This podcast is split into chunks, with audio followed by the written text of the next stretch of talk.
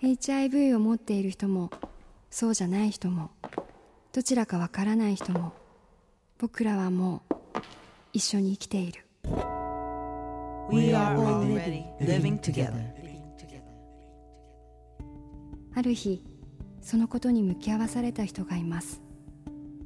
ある日そのことを知らされた人がいます。ある日そのこととともに生きると決めた人がいます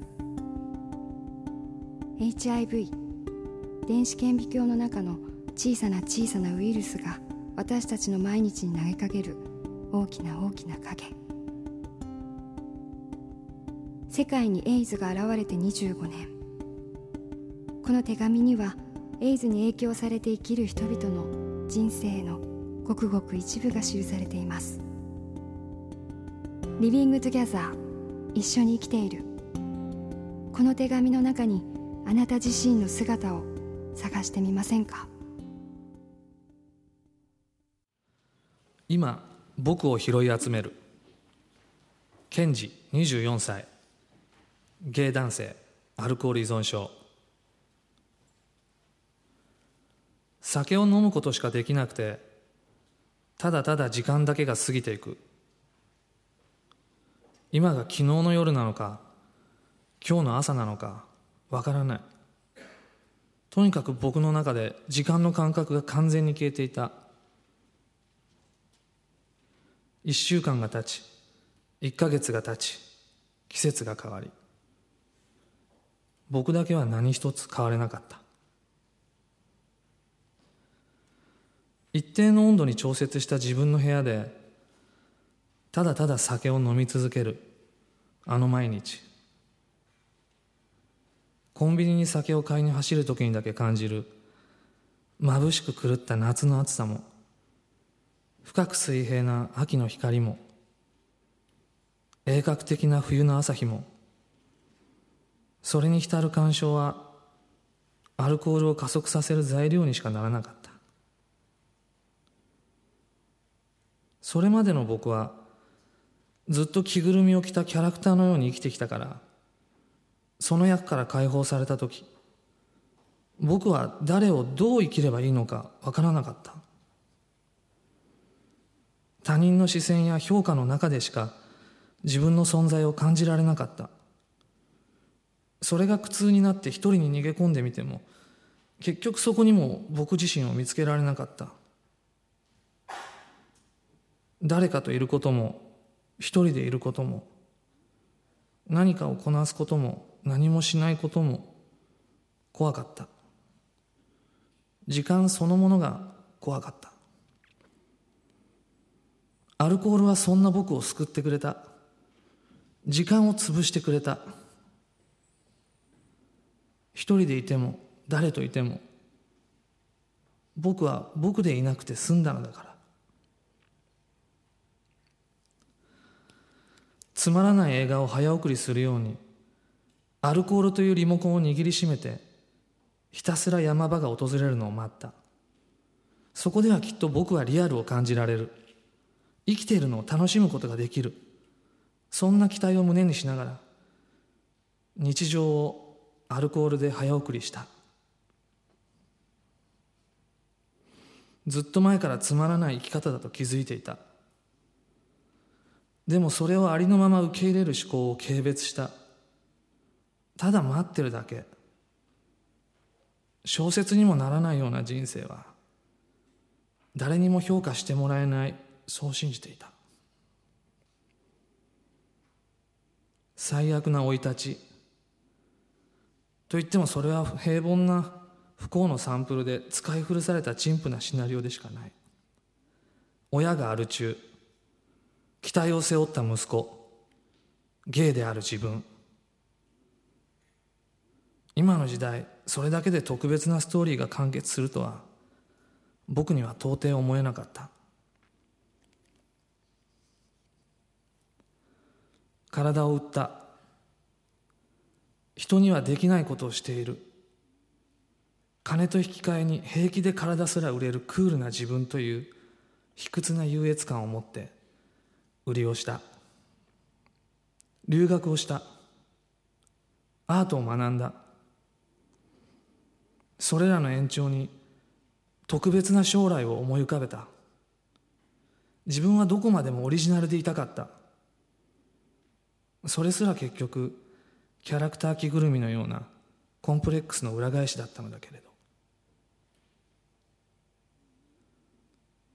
どれ一つとして期待する特別を僕にはくれなかった。僕を満足させてはくれなかった。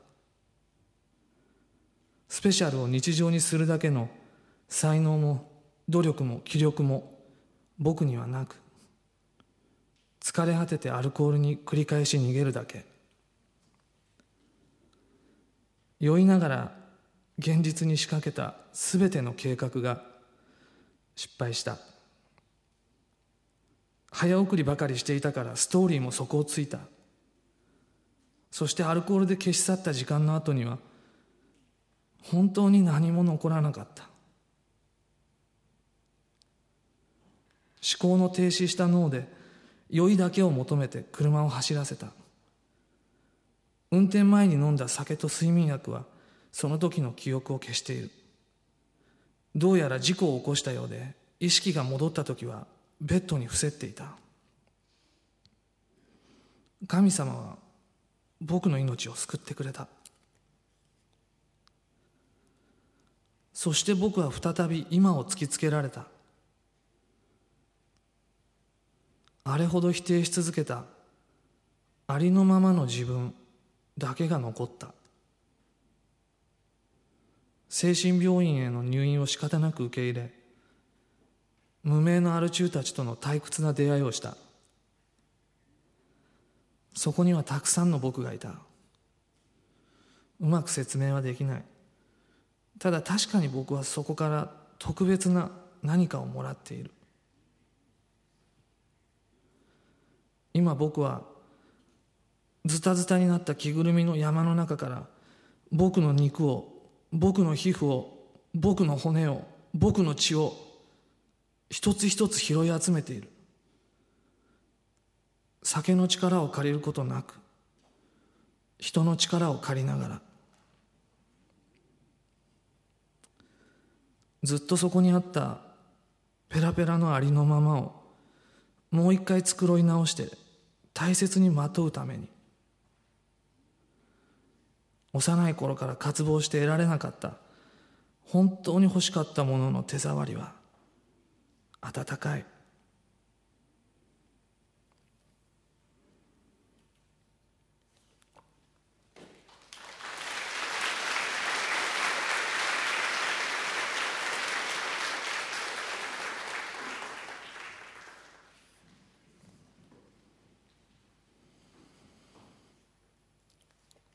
これはあのアルコール依存症の人の詩ですけどもとても他人事とは思えなくて読んでる時に初めてこれ読んだ時に僕すごくドキドキしまして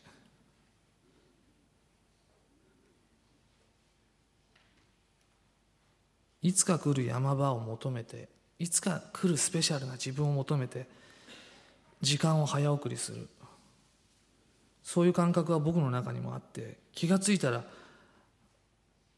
もうこの年になってて。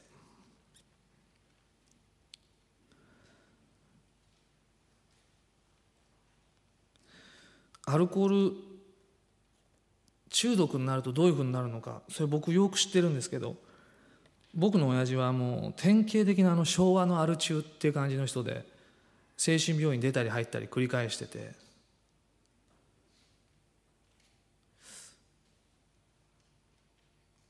普段言いたいことを上手に言えない。普段の生活の中で自分の思っていることを人とシェアできない。そういう感覚がお酒を飲んだ時に爆発しちゃう。でそれに耐えきれなくなった。おふくろはギャンブルに走るようになっていつの間にかパチンコから帰ってこない人になっちゃって完全にギャンブル依存症。僕の家族の中にはゲイもいるしジャンキーもいたし親父とおふくろが別れた後おふくろが一緒になったのはヤクザだったから家に帰ったらある時からヤクザがいるようになっちゃってなんかもう大変な人たちのオンパレードみたいになっちゃってだ僕は自然にリビングトゥゲザーをもう強制されてたというか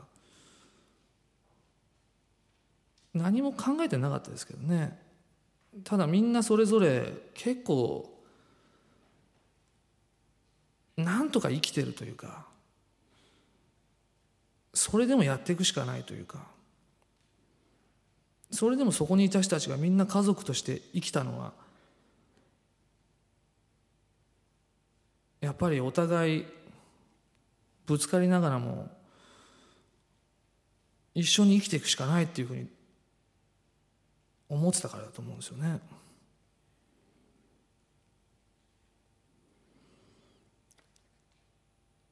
HIV もそうですけど何かの依存症になっちゃうこともそうですし今だったら気分がね塞いじゃってそこから出られなくなっちゃう人もそうですけど。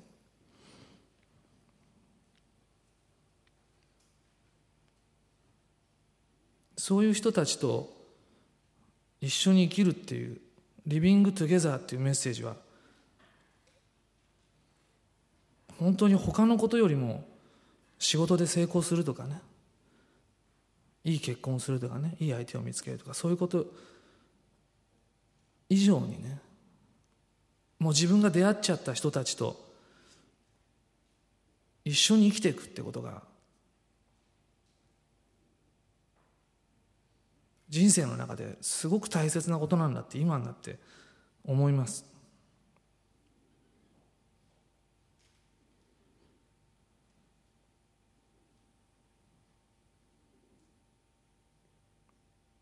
自分の中にある人に見せたくない自分とかそのありのままの自分ですよね彼の式の中であった。